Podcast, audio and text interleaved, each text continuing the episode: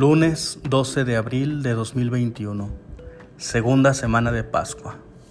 Escuchemos el relato del Evangelio de hoy.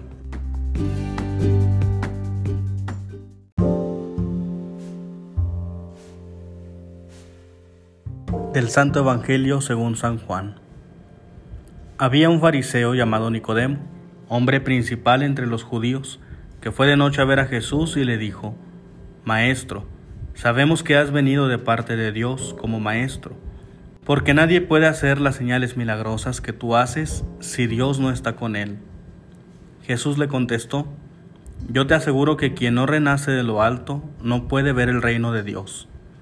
Nicodemo le preguntó, ¿Cómo puede nacer un hombre siendo ya viejo? ¿Acaso puede por segunda vez entrar en el vientre de su madre y volver a nacer? Le respondió Jesús, yo te aseguro que el que no nace del agua y del espíritu no puede entrar en el reino de Dios.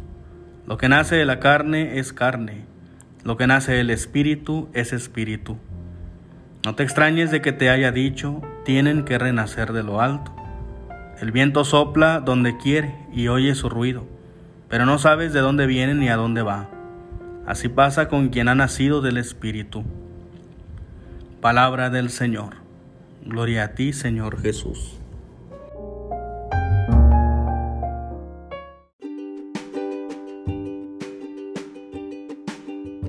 Escuchamos en el Evangelio el encuentro de Jesús con Nicodemo. El diálogo que se produce entre ellos es muy significativo porque nos habla de un nuevo nacimiento que debe tener todo discípulo en Cristo. Sin embargo, Nicodemo no termina de convencerse. Por eso es que el Evangelio nos lo presenta de noche, a oscuras. Y es que el cristiano, si quiere ser verdadero discípulo de Cristo, debe dejar el anonimato, debe dejar la oscuridad y transformar su persona, como dice Jesús, renacer de nuevo. Y este nuevo nacimiento tiene que ver con acercarse a la luz y también con cambiar su manera de pensar, su manera de actuar y su manera de sentir. Acercarse a la luz significaría para todo cristiano hacer sus obras en el día, es decir, a la vista de todos. Llama la atención cómo nos ocultamos para muchas cosas.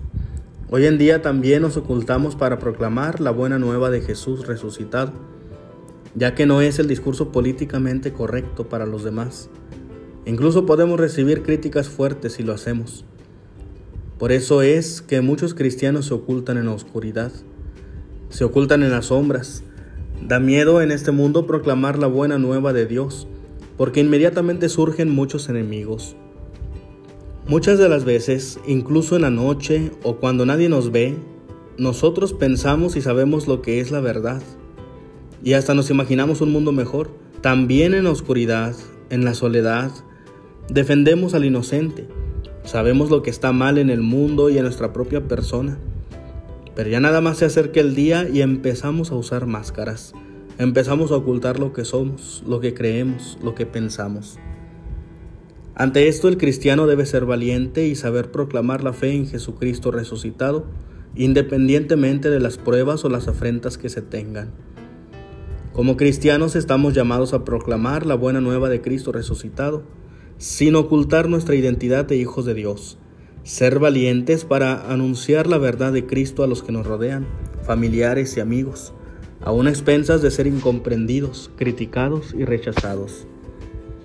Por eso es que se exige un cambio de mentalidad, una conversión desde lo profundo de nuestra vida, un cambio no solamente de ideas, de pensamiento, sino también en nuestra propia persona, ya que el mundo nos quiere moldear a su manera, con unos valores totalmente diferentes a los que nos ofrece nuestro Señor Jesucristo. Valores muchos de ellos contrapuestos al perdón, al amor, a la paz, a la verdad. Si nosotros buscamos solamente el éxito, los bienes materiales, quedar bien con los demás, la fama, el que no nos molesten, entonces sí será difícil para nosotros salir de la noche de nuestra vida, transformar nuestro interior y salir a la luz para predicar a Cristo. Por eso es necesario nacer de nuevo, siendo hijos de Dios, para anunciar que Cristo está vivo.